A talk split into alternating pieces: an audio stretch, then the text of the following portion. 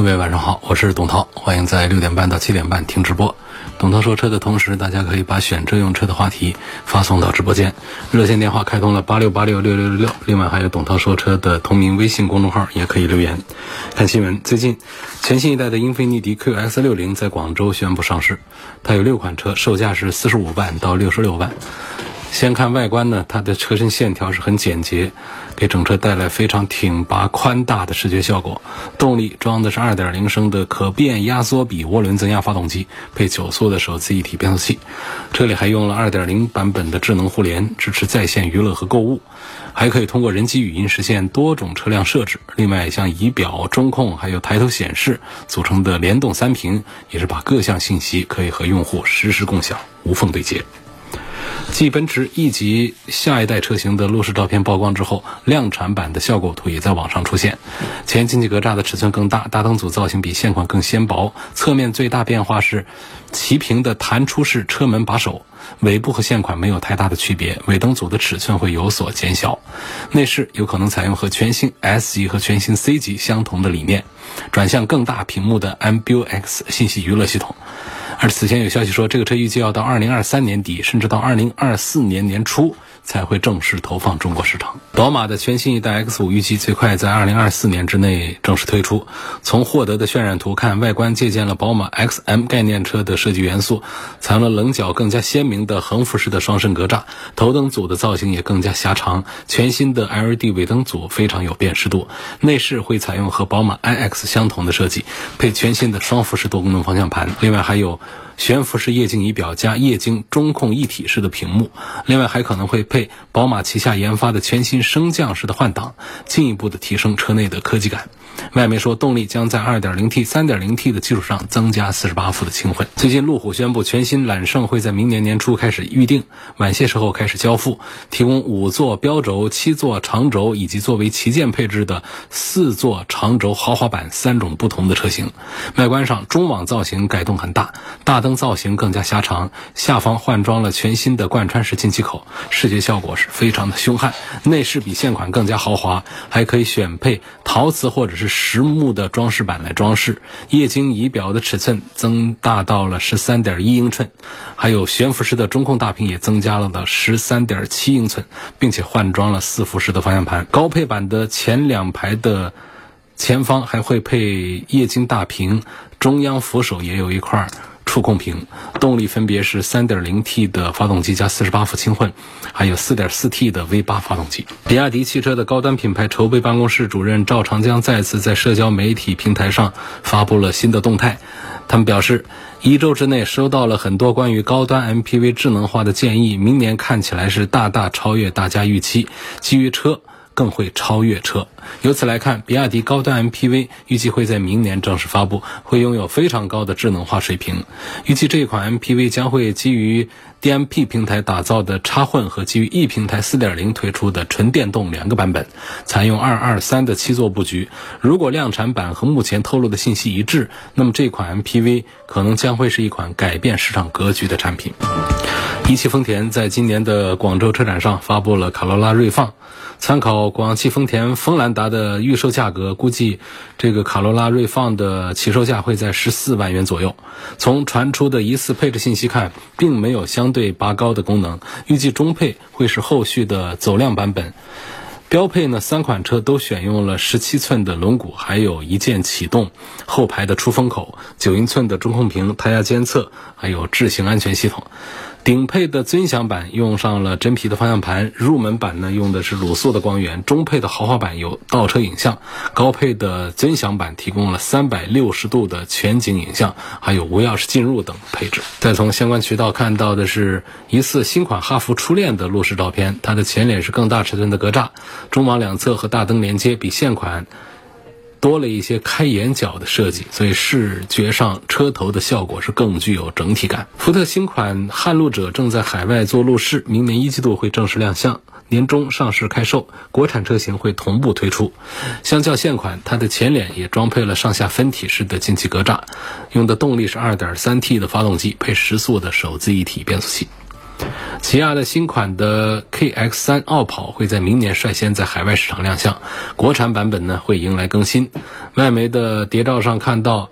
前大灯造型做了调整，车尾用上了扰流板，尾灯组做了升级，整体运动感很强。内饰的图片还没有曝光，外媒说也是会用上更大尺寸的中控屏。奇瑞的全新轿车的照片，目前车身表面是覆盖着很严密的伪装，前脸会采用比较夸张的设计，大灯会是流行的分体式，溜背的车顶的加持下，这款车会展现一定的运动属性。车内是双联屏配平底的多功能方向盘，因为这个车还处在试装的阶段，车内。的很多的细节还处在待定状态，相关的动力信息目前也不得而知。苹果汽车传来新消息，可能会在二零二五年亮相。根据专利信息看，可能会拥有非常先进和独特的智能化功能，比如说基于激光雷达系统的高级别的自动驾驶能力，车身的显示屏系统、面部识别进入和旋转式的座椅。内饰方面可能会拥有尺寸更大的显示屏，并且还会集成先进的人工智能，比如说大家非常熟悉的 Siri 语音控制。动力系统呢，目前是谜一样的存在。考虑到苹果的实力，还有未来可以预见的高昂定价，估计会拥有出色的动力和续航表现。各位刚才听到的是汽车资讯。现在董涛就开始在直播间来解答大家现场提出的选车用车问题了。有个朋友的问题呢，我看着眼熟，因为好像是经常提。问奔驰的 GLS 四五零跟路虎揽胜这两个车啊，他们的发动机和变速箱哪一款更加成熟、稳定可靠、故障少？现在啊，我们的厂家对于发动机、变速箱这一方面呢，那基本上都已经快停止研究了，因为再往后啊。呃，就是一个往电动化转型的时代。现在再投入资金开发最新款的发动机、机械变速箱，这个好像是得不偿失的一件事儿。这是第一个点。第二个点呢，就是目前我们的发动机变速箱的技术呢，已经是。来到了一个前所未有的一个非常不错的一个高度啊！从燃油经济性啊，从这个燃烧效率啊，到这个排放啊，到故障啊，各个方面呢，跟过去的车相比了，就是从现在我们人类对于这个内燃机的认识来说，已经到了一个非常不错的高度。也许后面还有更高的高度，可是已经没有更多的人去费心研究它了，大家去研究纯电、研究新能源去了。所以我觉得呢，发动机方面呢，其实。已经有很久啊，就大家没有再做多的更新，因此这些发动机现在的成熟度啊、稳定性都还是很不错的了，没有什么新鲜的东西上。再往后的话呢，像过个三五年，就有很多厂家直接宣布就不再做这个内燃机的车型，然后说内燃机的研发团队，就是发动机的研发团队直接就要解散，这都是在三五年之内啊就会听到的事情，再往后就不再是新闻的事情了。现在我们听到这样的事情还叫新闻，所以我说的意思就是，不管是奔驰的发动机还是路虎的发动机，在这个 G R S 在揽胜这样的百万级别的车上呢，我们几乎不用考虑谁更加成熟、稳定、可靠，他们都是比较成熟、稳定、可靠。你说是不是都不出问题？都听说路虎的问题多，路虎揽胜上的毛病其实主要还是电子系统的一些小毛病，它真到发动机、变速箱上出问题的概率，它没有比奔驰、宝马、奥迪他们高。啊，发动机、变速箱这个单元上并没有说这样。还有一点就是说，奔驰、宝马、奥迪、捷豹、路虎、保时捷，谁家的发动机哪有说不坏的呀？那坏起来的话，该拉缸拉缸，该出毛病的拆开特别不堪入目的都有。所以呢，总体讲呢，就是对于这位网友对于奔驰和路虎的这个发动机、变速箱的这个故障的问题、技术成熟的问题的这个呃考虑，我觉得可以打消。你直接考虑他们都很好就行了。至于说这两个车的这个选择的话呢，大家就是给一些这样的建议吧。就是奔驰的 G R S 呢，现在是新款上不久。我今天汽车资讯部分跟大家介绍了，路虎的揽胜啊，明年就开始接受预定。明年不是说还要等一年啊，明年可能就是上十天十几天时间的一个事儿，就到了明年，这是很快会到来的明年。大家在网上现在能够看到全新的揽胜。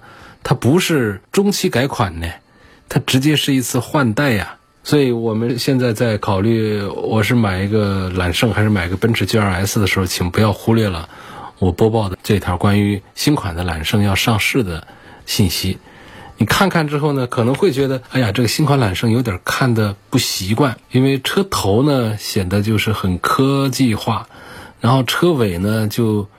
很细长条的尾灯，我很久之前看过的，最近是没怎么关注了。在照片上看的，好像没有现在的这个揽胜那么的稳重，那么的豪放，那么的大气。它更多的是一种科技化的那种表现。但是我要提醒大家呢，人也是这样，车也是这样，就不要光信照片儿。有时候在照片上看着好看的，在生活中不一定好看。有的在照片上不好看的呢，停在面前呢，它会比较好看。比较典型的例子呢，比方说像这个奔驰的 S 级呢，在上市之前看照片呢，啊被骂了个遍。然后呢，这个 S 上市之后停在面前看，还是气场逼人，还是订单不断。你怎么讲这个事儿？所以我对于路虎的揽胜下一代出来。在现场，在地面上带给我们的这种感受，我还是抱有期待。我不相信，就真是照片上那么秀气、那么小气的那种外观的形象的表现啊！这是我给这位朋友的意见，就是在关注百万级的豪华 SUV 的时候，你一定不要忽略了揽胜明年要换代这么一件事儿。王先生，他希望从三大件方面和后期的质量稳定方面说一说别克的昂科旗和途观的 L。呃，主要是家用，偶尔商用。商用这个昂科旗呢，就看起来好像更有档次感一点，不一定它真的就是有档次啊。它会比途观 L 大一点，然后在品牌呀，在设计上啊，看起来好像是要高端一点。所以你如果有这个商务的需求的话呢？我可能会向你推荐这个昂科旗要多一点啊，那是一个五米长的一个大家伙。途观呢，它相对于昂科旗来说，那整个就小了一圈儿。所以你有商用的需求的话呢，对比三大件呢，后期质量稳定性性价比这个就多余，没必要。我们就买一个看起来档次高一点的那种大一点的，但是价格又不贵的这种就可以。那别克昂科旗就属于这么一个产品啊。你说？我抛开这些来讲，我家用车，我从三大件后期质量稳定性性价比方面来对比一下别克昂科旗和大众的途观 L，那这个我可能把选票会投给途观 L 了。昂科旗它为什么卖的销量不大好？按说是那么大个车，挂着别克的标，配置也很高，怎么就是卖不掉呢？那还是有一些消费者的口碑在传在说，就是在别克家用这个九速的变速箱啊。跟它这个发动机的匹配做的不好，所以开着开着呢就会有毛病出来。而且在别克家里面还多款车型上都有这样的一个配置。实际上在凯迪拉克上也在配这样的九速变速箱。问了好些凯迪拉克 ST5 的车主们都说挺好用的挺好。所以呢，但确实是有一些故障出来，就导致整个这个九速变速箱的这个口碑啊、声誉啊，在这个别克的阵营当中啊。就有点抬不起头，导致整个车子销售形势都不大好，都在下滑。所以单纯的讲这个别克昂科旗作为一个五米长的一个 SUV 卖二十几万，这么高的配置，你随便看它的安全配置，主动安全、主动刹车这些东西全系都是做标配。三六零全景影像，这个星期好几位朋友在问，人家这车上都标配什么天窗啊、真皮座椅呀、中间的触控屏啊。全是标配，LED 大灯全标配，不跟你讲什么低配高配怎么拉差价的这么一个问题，所以我是认为单纯的讲这个性价比，我还是比较认可这个别克的昂科旗。刘先生说，我的车是丰田的汉兰达，买了四年多了，最近几天呢是冷车启动啊，原地打满方向或者倒车的时候底盘有异响，去四 S 店检查，工作人员说呢。是这个阿克曼角引起的响声是正常现象。问这个阿克曼角引起响声和外球笼破损引起响声有什么区别？你这种技术上的事儿，我建议呢，你收听调频九二七早上的十点半到十一点半的一路有你。我们那儿每天都有四 S 店的技术总监在我们直播间跟主持人小易一块儿。解答大家的这样的一些技术上的问题，但是我从面上来讲，刘先生说的这个汉兰达冷车启动原地打满方向的时候底盘有异响，这种情况呢不算是一种故障，就是很多车上打满方向倒车的时候底盘有一点点响声，其实都是一种正常的，但不代表所有的车都必须得这么响啊，必须得这么响那也不对，就是有一些打满之后出现一点砰噔一磕噔一下这样的声音，这个是正常的，不代表。是一种故障，不打满的时候，我们在打方向的时候，它出现底盘的那种响声的话，我们要关注它可能是故障。但是偶尔的那种响声呢，我们底盘吊起来看呢，这个修车师傅会告诉你说，观察了一下底盘的一些衬套、一些角啊，就是可换可不换，也没说是到了必须要换的地步，还可以再坚持用一段时间，因为他们也不涉及到安全的问题，可能就是有一些老化，需要过一段时间，比方说情况比较严重、经常响的时候。我们对它再做处理也不迟。看到有位姓杜的网友说想买个沃尔沃的 S 六零，据说它这个低频震动噪音的问题很烦人，问新款的解决了问题没有？沃尔沃的噪音呢，确实也形成了它的一个不好的口碑啊。这个事儿已经闹了两年，主要一九二零年的时候闹得比较多。提出这样的问题的人更多，好像到二零二一年呢，问这个问题的人都少多了，是不是也意味着一些问题就解决了？这两年的二零二零款后期呢，在排气里面加了阀门之后呢，好像就是只有少数人觉得有共振了，多数人觉得装了阀门好像就好了。当然也有少数的时候装了阀门之后还出现了。共振的，但相对于没有装阀门的早期的车主们来说呢，确实是共振的投诉是要少一些，前面的投诉是要多一些。那种共振的低频的噪音会让人觉得不舒服。这个汽车的低频共振的意思呢，就简单的可以理解为，就像我们坐飞机一样，内压大，耳朵旁边嗡嗡响。低频共振的原理就是，当声音通过空气传递到车身的时候呢，会反射回来，就形成一个低频的共振。但有一些低频的。频率，它的声音反射的声波正好跟声音源是相同的振动方向，那么这个频率的声音就会被加强，这个频率的声音就变大。但也有一些呢，就是频率和反射声正好跟这个原声音的相反的这个振动方向，那么这个时候它的频率的声音就会减弱。那有一些主动降噪就利用了这样的一些原理。所以说车子呢，哪一个车燃油车它没有一个低频的，没有一个震动的声音呢？但是呢，如果我们的车身的结构啊或者排气的设计不合理的话呢，它会出现一些放大效应。本来是这个三十个分贝的一个事儿，结果它把它放大成了六十个分贝。那么在我们车里面就会觉得音量太大，感觉到人不舒服、头疼、心慌啊、脑胀等等这样的。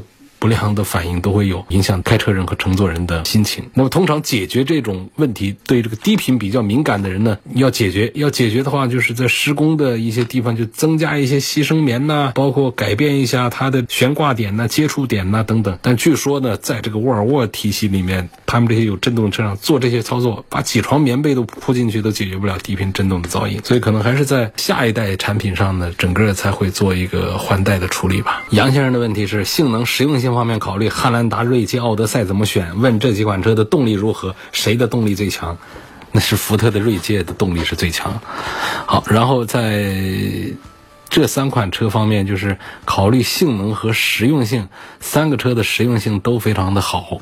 它有不同的适用性方向，就是讲空间，这三个车都比较大，座位数啊这些，你把这个 SUV 啊跟这 MPV 放到一块儿。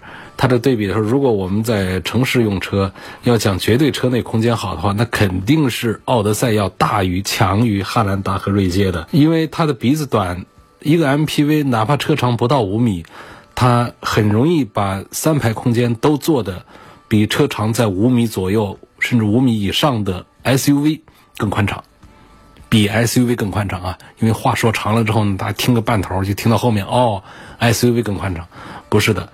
就是一个车长不到五米的 MPV，也可以比车长超过五米的 SUV 车内更宽敞。为什么？因为车头短，MPV 的车鼻子短，所以它可以营造出更大的车内空间出来。你讲这个实用性，如果单论车内的空间宽敞的话，奥德赛肯定是比锐界、汉兰达是要强的。但是呢，还有一些实用性，比方说我们这车往哪儿去？到了福特锐界，到了丰田汉兰达，可能会通过性能会比奥德赛更强。比方说，我经常爱出去旅游，我走一些稍差一丁点儿的路，奥德赛其实也能走。但是带上四驱，底盘高一点，走起来更加踏实一些的，那恐怕还是福特锐界、汉兰达这样。所以这个实用性呢，它也得分是什么场合用。我们就在公路上跑的话。呃，我觉得汉兰达、锐界的实用性是不如奥德赛的，但是讲能力更全面一点的话，我觉得像汉兰达、锐界实用性是要强一点的，就是看每个人的情况来说了。另外，现在这个汉兰达的这个销售呢，也是一直火爆，它降温都降不下来啊。像现在这个燃油版呢，都是没车，双擎版也都是要网上预定，都排到四五月份去。都拿不到车的，就这种情况下，你可以考虑一下锐界啊、奥德赛啊，哪一款更适合你吧？王先生的问题说，到了冬天呢，我经常看到有车子在爬坡的时候呢，排气管滴水，这是什么原因？排气管里面它都有水呀，这是好事啊，就说明我们的发动机啊工作正常，身体健康。汽油燃烧之后呢，最好是生成水。当然，它表现出来不是水啊，它表现出来首先是水蒸气，那是最好。水蒸气呢，到了冬天的时候遇冷啊，遇冷之后水蒸气凝结成小水珠，凝结成水。水呢，它在排气管里头，它正常车子是平的，一到爬坡的时候，排气管不是这样一抽起来吗？那里头水就往往外一倒嘛，那水就这么出来了。不是说我们车上的玻璃水通过排气管漏出来了，也不是我们的冷却液通过排气管漏出来了，这个就是正常的。到了冬天的时候的一种很常见的现象。王先生的第二段话呢，就看着就比较有意思了啊。他说，这有的车啊，它看着有两个排气管，实际上只有一个排气管在冒气，另一个排气管是假的。他觉得有些车企在设计车子的时候啊，要么就做两个真排气管，你要么就做成隐藏式的，你不要为了美观做一个假的排气管搁一边。哦，这个事儿却说到心坎里去了。很多这种情况啊，你说在单边双出。这个事儿呢，你做一个假呢就没必要啊，也有这样做，它意义不大。它有那种看起来是双出的排气，什么叫双边双出啊？就是保险杠的左边那儿有排气管，右边也有排气管，这叫左右双边，双边双出，双边单出，这分别指什么呢？就是左右各一个排气孔的，这双边单出，左边右边。两边都是两个排气孔，总共加起来有四个排气管了，这个叫双边双出。说这个很多车企呢，它其实底盘吊起来看呢，它的排气管的后段消声器这一块呢，它只有一个，只有一个，它偏着左边，当然也有只有一个尾段，然后它把它分成左右四个排气来的，这都可以。它有的就是一个尾段搁在那儿，然后就带着左边或者带着右边的。一个排气管，你升起底盘看就是这样的。但是呢，你把车放平在地面上，从后面看上去，它明明是两边都有排气管，怎么回事呢？有一边是个假的，一个镀铬的框搁在那儿。这就是这位王先生讲的，这一边排气管是假的，说要么就做成真排气管，要么做成隐藏式，那不要搞个假排气管。这话我是赞成的。但是，呃，要么做成隐藏式。现在这隐藏式啊，给我印象比较深的好像是早期法系车。我们的老富康们，他们喜欢做隐藏式的。那会儿我们刚刚喜欢车，那时候就想啊，这车不都有排气管，怎么他们家没排气管呢？那雪铁龙的车，他把它一弯，打个弯弯，然后藏在这个保险杠里头，不影响排气啊。呃，然后保险杠呢，也不用在底下开那个排气管的孔。然后就看起来就像没排气管一样的，有这么一个印象在，这就叫隐藏式的排气。现在我们的燃油车上做隐藏式的排气的是非常的少，大家恨不得说多做一点排气管，显得这个车性能比较强大。我们甚至于有一些电动车呀，纯电动车，它都没有排气管，它没有发动机，它也在后面做一点假的这种排气，它前格栅那儿做的是封闭的。这是电动车的基本标志，因为你要知道啊，这格栅为什么要做封闭啊？是因为它可以降低风阻。第二个呢，它为什么要做封闭？它不做格栅呢？它是没有必要来做格栅。我们为什么燃油车必须要做格栅呢？这个地方是要进空气的、进冷风的，是要散热用的。那么到了电动车上，无一例外的，基本上前面的格栅都得封起来，降低风阻，也没必要做成格栅的一个样子了啊。这是几句闲话唠半天。下一个问题。我这车过减速带的时候，底盘哐当响，这是个什么情况？这个就是平衡杆松了或者减震器故障的问题。这一般情况，减震器它本身是不响的，减震器怎么能有响声呢？它功能失效、条件恶化、内部的零件松脱、减震器的吊环、胶套松动、内部缺油渗油这种情况下，就会出现异响。所以出现这种情况就要及时的检测。这也提醒大家。过减速带啊，稍微讲究点儿。有的人呢喜欢说，我斜着过减速带，这个是不是说对车有好处？不要斜着过减速带啊，斜着过呢，车子弹跳看起来是小一点，但它摇摆的幅度大一些。因为从这个车体和悬挂的构造来看呢，车子过减速带这个动作呢，是车轮在地面和车身之间的受压的运动。垂直过减速带啊，左右车轮同时收缩，来自地面的作用力由两个车轮的弹簧减震器。共同对半去分担，而且不受独立或者是非独立悬挂形式的影响，所以斜着过减速带，它对于弹簧减震器和整个车身实际上会产生更大的折损消耗，所以这点提醒。还有一些朋友说，我看到减速带我绕单边车轮压减速带，一边车轮不压减速带，呃，这样过呃，会好一点。其实这个也不好，我认为啊，理论上就是讲一侧前轮定位失准幅度将会超过另外一侧。你经常这样单边的绕着过的话，就是说会出现一边高一边低的现象，就会冲击到轮胎悬挂和转向机。长此以往，理论上汽车会受到伤害的。所以这是董涛说车今天的几条信息内容，跟大家分享一下。今天就到这儿，感谢大家收听和参与。每天晚上六点半到七点半钟。直播的董涛说车，错过收听的朋友，欢迎通过董涛说车的全媒体平台找到我往期节目的重播音频。董涛说车全媒体平台广泛的入驻在同名的微信公众号、微博、蜻蜓、喜马拉雅、九头鸟车架号、一车号、微信小程序、梧桐车话等等平台上，找到董涛说车专栏就可以找到我。明天晚上六点半钟，我们继续在这里。